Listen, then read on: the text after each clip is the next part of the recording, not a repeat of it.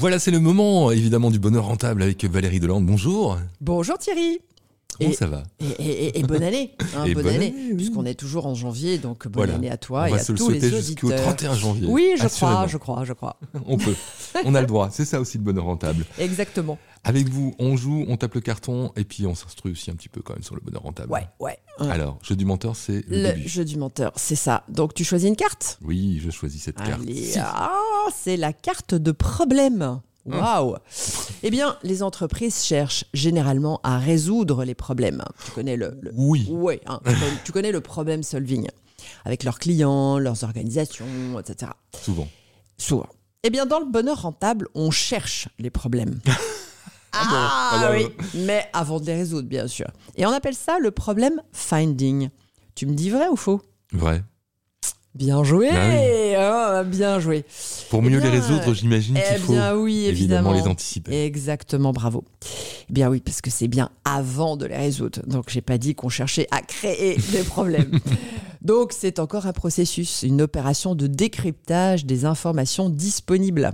Les problèmes sont souvent mal posés car on s'attache aux conséquences au lieu de remonter à la source. Il existe d'ailleurs plusieurs outils dans les méthodes du bonheur rentable qui permettent de faire émerger les vraies raisons d'un blocage, d'une préoccupation, d'un dysfonctionnement.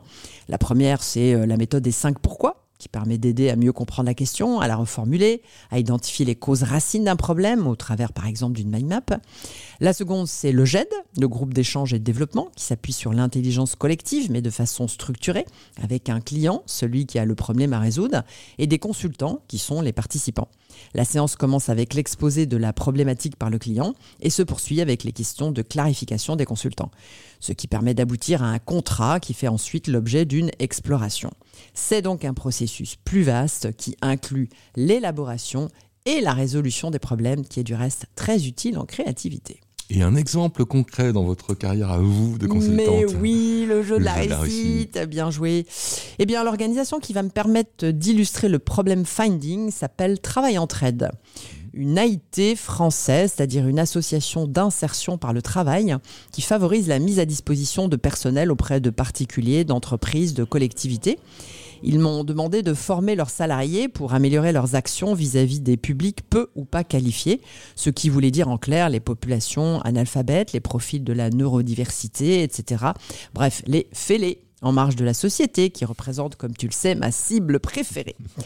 Je leur ai proposé des mises en situation au travers de différents outils, diverses clés d'intégration, donc justement les GED, le photolangage, mais aussi les chapeaux de Bono, pour les amener à comprendre leurs responsabilités dans la problématique qu'ils avaient posée. Ils ont réalisé que ces apprentissages leur permettaient de mieux se connaître, de découvrir leurs collègues, de capitaliser sur la diversité de leurs expériences et de trouver ensemble de nouvelles solutions. Ils sont repartis avec des outils et des méthodes, mais aussi des connaissances partagées, une sorte de base de données interne et surtout l'intention de rester connectés pour poursuivre la réflexion collectivement. Le problème n'était donc pas de leur livrer une baguette magique à utiliser pour les populations différentes de la norme, mais de leur révéler leur capital identitaire, de fédérer leur capital expérientiel pour améliorer leur conscience, leur intelligence collective, leur performance vis-à-vis de l'insertion et donc leur impact. Très bien tout ça. Allez, on va mettre des mots avec évidemment le jeu, le jeu des mots. Le jeu des mots. Est-ce que tu connais le livre qui s'appelle Éloge du carburateur Ah, je sors des Hmm, choses. j'ai pas l'impression. On se demande d'où ça vient. Allez, on met les mains dans le Alors, allons-y. c'est un philosophe universitaire américain qui s'appelle Matthew Crawford, Hmm. euh, qui a porté des réflexions sur le sens du travail et de l'individualité dans nos sociétés modernes. Alors, je lis cet extrait. La créativité consiste à savoir quoi faire à partir du moment où les règles sont impuissantes, ou bien quand il n'y a pas de règles du tout.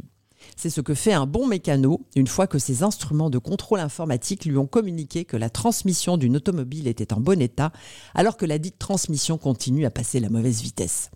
Quand ce genre de choses arrive, le mécanicien est renvoyé à sa propre intuition et doit déchiffrer le sens de la situation. Dans le monde réel, les problèmes ne se présentent pas sous une forme prédigérée. En général, vous disposez de trop d'éléments d'information, mais sans vraiment savoir lesquels sont pertinents et lesquels ne le sont pas. Identifier à quel genre de problème vous êtes confronté vous permet de savoir quelles caractéristiques de la situation vous pouvez vous permettre d'ignorer. Et même les frontières de ce qui peut passer pour une situation sont parfois ambiguës. Ce n'est pas en appliquant des règles que vous pouvez discriminer entre le pertinent et le négligeable, mais seulement en exerçant le type de jugement qui naît de l'expérience. La valeur d'un mécanicien tient au fait qu'il possède ce savoir direct et personnel. Des outils donc euh, pour euh, prévoir euh, les problèmes avec des solutions, évidemment avec vous, on a bien compris. C'est ça, une, bon, une, bonne résumé, un bon résumé. Erigé.com, c'est le site sur lequel on vous retrouve évidemment, et puis sur LinkedIn, évidemment, Valérie Delande. Exactement, et dans les chroniques. À la semaine prochaine Thierry. À la semaine prochaine.